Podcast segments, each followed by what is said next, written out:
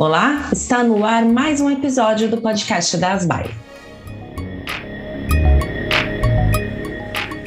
Hoje vamos falar sobre as novas diretrizes em angioedema hereditário, que serão lançadas este mês na revista científica Arquivos de Asma, Alergia e Imunologia.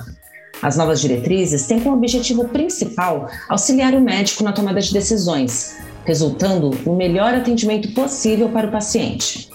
E a nossa convidada é a doutora Eliana Toledo, alergista e imunologista da ASBAI. Doutora Eliana, muito obrigada pela participação. Oi, Patrícia, boa tarde. Eu que agradeço a ASBAI por estar presente aqui hoje nesse podcast ASBAI, para a gente conversar um pouquinho sobre angedema hereditário. Doutora, é, recentemente foi anunciada a atualização das novas diretrizes internacionais angioedema hereditário. Gostaria que a senhora contasse para a gente quais foram as atualizações. Tá, em primeiro lugar, o Guideline Internacional para Angioedema Hereditário é um documento de recomendações baseadas em evidências e também em opinião de especialistas, que são experts em angioedema hereditário do mundo todo, eles fazem uma reunião de consenso e votam sobre várias recomendações. O guideline, ele tem um, o objetivo principal de auxiliar o médico na tomada de decisões em relação ao manejo do angedema hereditário, isso para oferecer para o paciente um atendimento da melhor qualidade possível. E além dele é, ter o, o, papel de disseminar informação de angedema hereditário e com isso diminuir o atraso diagnóstico, aumentando a qualidade de vida do paciente, ele também é uma ferramenta muito importante, ele é um documento é, de, de muito peso para a gente é, obter acesso a várias tecnologias, a vários é, as novas terapias e, e novos diagnósticos para esses pacientes junto à saúde pública e suplementar.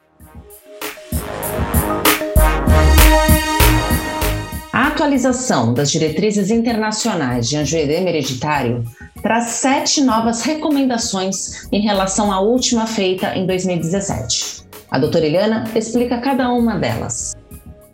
São sete as novas recomendações. A primeira fala sobre diagnóstico. Eles recomendam que todos os pacientes com suspeita de angedema hereditário que tenham os exames bioquímicos normais, esses pacientes devem ser é, submetidos ao estudo genético para um possível diagnóstico de angedema hereditário com inibidor de C1 isso está nessa recomendação, né, nesse guideline, provavelmente porque com a popularização dos testes genéticos para diversas doenças, eles estão se tornando uma ferramenta mais acessível de diagnóstico. E como esse tipo de angedema só é diagnosticado com estudo genético, eles recomendam já nesse guideline a utilização desses testes alérgicos, desses testes genéticos para pacientes com exames bioquímicos normais e suspeita de angioedema hereditário.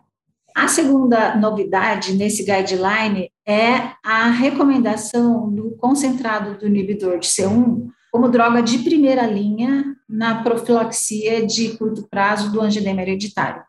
Nos guidelines anteriores, eles apenas recomendavam a profilaxia de curto prazo em procedimentos cirúrgicos, odontológicos, onde havia um risco potencial de desenvolvimento de angedema em, quando tinha trauma em vias aéreas superiores ou mesmo trato digestivo superior. E esse, esse guideline, eles já recomendam o concentrado do inibidor de C1 como droga de primeira linha.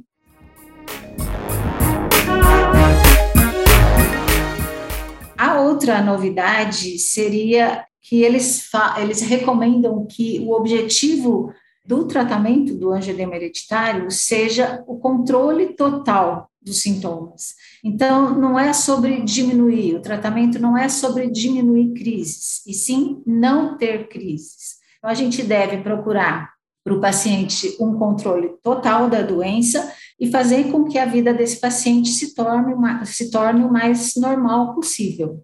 E para que a gente consiga fazer isso, a gente tem que utilizar é, algumas ferramentas, que essa é uma outra nova recomendação, a utilização de ferramentas que a gente possa aferir o controle, a atividade da doença, a qualidade de vida do paciente. Então, a gente tem três ferramentas, que é o AECT, é o Angedema Control Test, o AAS, que é o Score de Atividade de Angedema, e o questionário de qualidade de vida, que pode ser para angedema em geral, e também tem o questionário específico para angedema hereditário.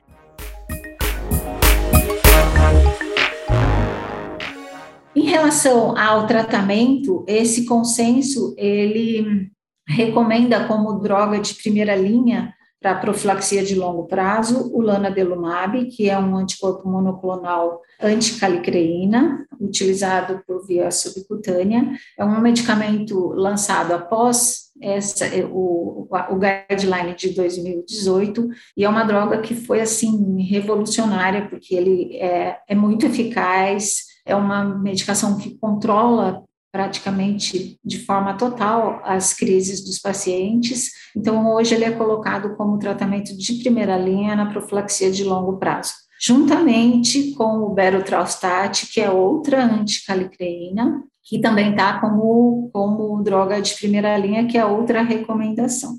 E a última recomendação do consenso é que eles falam que os pacientes com angedema hereditário devem ser acompanhados por um especialista em angedema, por um médico que se interessa em angedema hereditário. E eles justificam isso falando que o paciente que tem angedema hereditário, ele tem muitas barreiras para ser transpostas. Então, ele tem o, o desconhecimento total da doença, médicos que não conhecem e que não fazem o diagnóstico ou fazem o diagnóstico errado, eles têm um acesso muito dificultado aos exames, aos tratamentos, e é, ser atendido por um especialista que se interessa em angedema hereditário, que seja especialista em angedema hereditário, isso vai ajudar esse paciente a transpor essas barreiras, tá?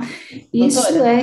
Oi. Geralmente é o imunologista o especialista Sim, é o alergista imunologista que faz isso. É. Uhum. é. E isso é particularmente verdade porque a gente tem um grupo aqui no Brasil, que é o GEBRAE, o Grupo Brasileiro de Estudo em Angedema Hereditário, e a gente forma como que uma rede de apoio para atendimento da melhor forma para esses pacientes, tá? Então, a gente é, compartilha exames, é, a gente se ajuda muito mutuamente, e é um grupo de especialistas em angedema hereditário.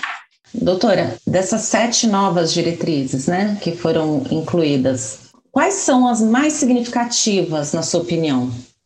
Olha, que vai ter mais impacto assim para para nós, médicos, no Brasil, eu acho que vai ser o custo, o acesso e o custo sempre é o nosso maior desafio, né? Então, assim, acho que é urgente é, a incorporação dessas novas terapias é, na saúde pública, no, a incorporação no SUS dessas, dessas novas terapias, e também na, na, na saúde suplementar. Mas é, uhum. esse eu acho que vai ser o maior impacto para nós médicos. Seguindo a diretriz internacional, o Brasil também está atualizando as suas diretrizes. A gente já pode ter alguma pista do que vem de atualização, de novidade na diretriz brasileira?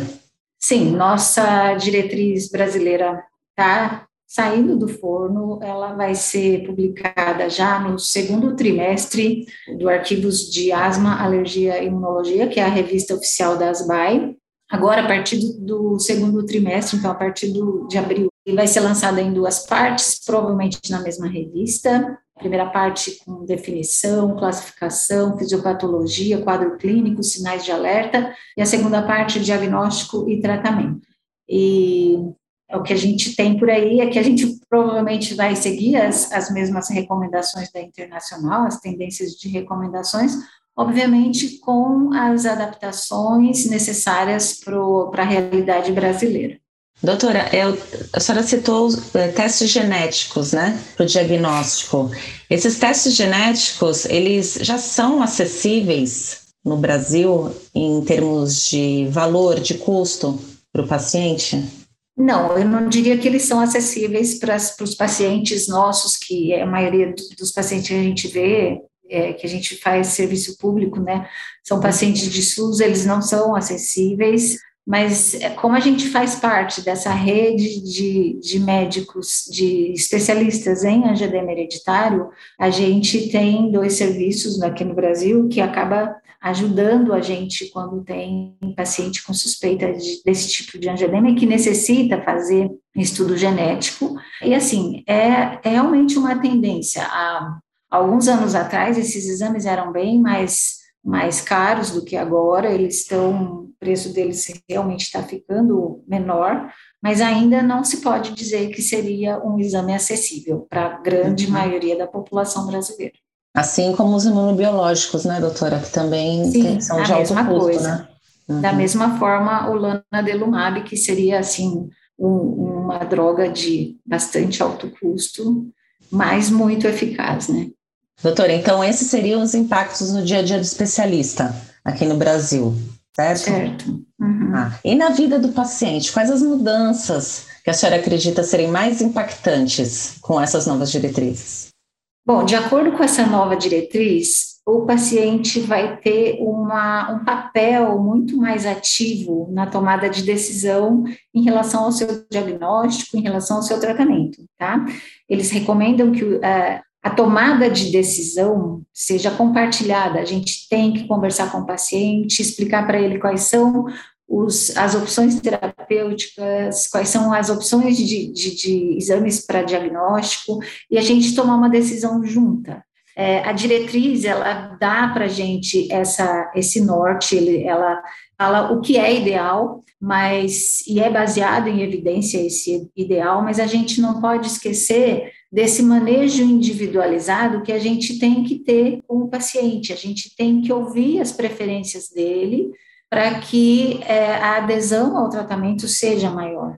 E o, esse guideline internacional, ele endossa essa visão, né, que a gente tem que fazer o ideal, mas sempre procurando saber a opinião do paciente em relação a isso. Uhum. Né? Não adianta falar, olha, esse é o melhor medicamento porque é baseado em evidência, mas e a preferência dele, né? Como é que ele, se ele prefere medicação intravenosa, por que, que eu vou querer dar uma via oral que é, é o último lançamento? Você entendeu? Então, ele endossa isso, ele fala que o paciente tem que ter essa, essa, esse poder de decisão também, esse, essa, esse poder de, de tomar essa, de dar a sua opinião em relação ao seu diagnóstico e tratamento. Dor abdominal e história familiar são alguns dos sinais do angioedema hereditário, doença que ainda é subdiagnosticada. Entre o início dos sintomas e o diagnóstico, pode-se levar entre 10 e 15 anos.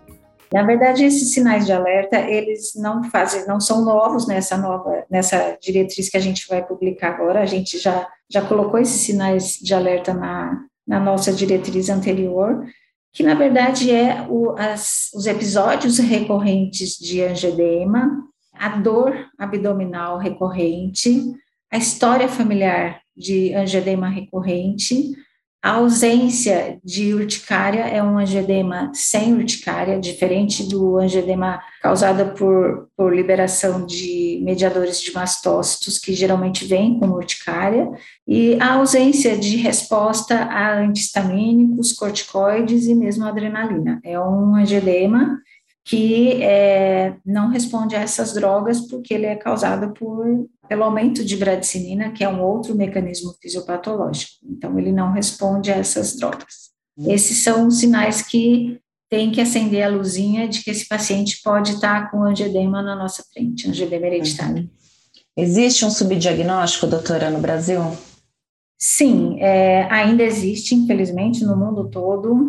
Esse, esse tempo entre o início de sintomas e o diagnóstico, ele vem diminuindo na grande, na grande parte dos, dos países onde se, se faz estudos para se, avaliar, se avaliar isso, pela conscientização da doença, né, pelo conhecimento, pela disseminação do, do conhecimento da doença, isso vem diminuindo mas a gente ainda tem um gap muito grande entre o início de sintomas e o diagnóstico em torno de 10 a 15 anos aqui no Brasil. Doutora Eliana, eu quero agradecer muito a sua participação e foi um prazer conversar e saber das novidades das novas diretrizes. Eu que agradeço, foi muito bom estar com vocês. E só lembrar que no próximo mês, em 16 de maio, é o Dia Mundial de Conscientização sobre Angioedema Hereditário. E antes de terminar, quero deixar um convite para você. A ASBAI está com uma exposição sobre erros inatos da imunidade na estação Eucaliptus do metrô, em São Paulo, se você passa diariamente por essa estação de metrô, não deixe de conferir os 20 painéis que trazem muita informação sobre as mais de 400 doenças que fazem parte dos erros inatos da imunidade. Aproveite, tire uma selfie junto a um dos painéis e marque as BAI na sua rede social. Sua foto poderá ser publicada no nosso Instagram. Até o próximo episódio.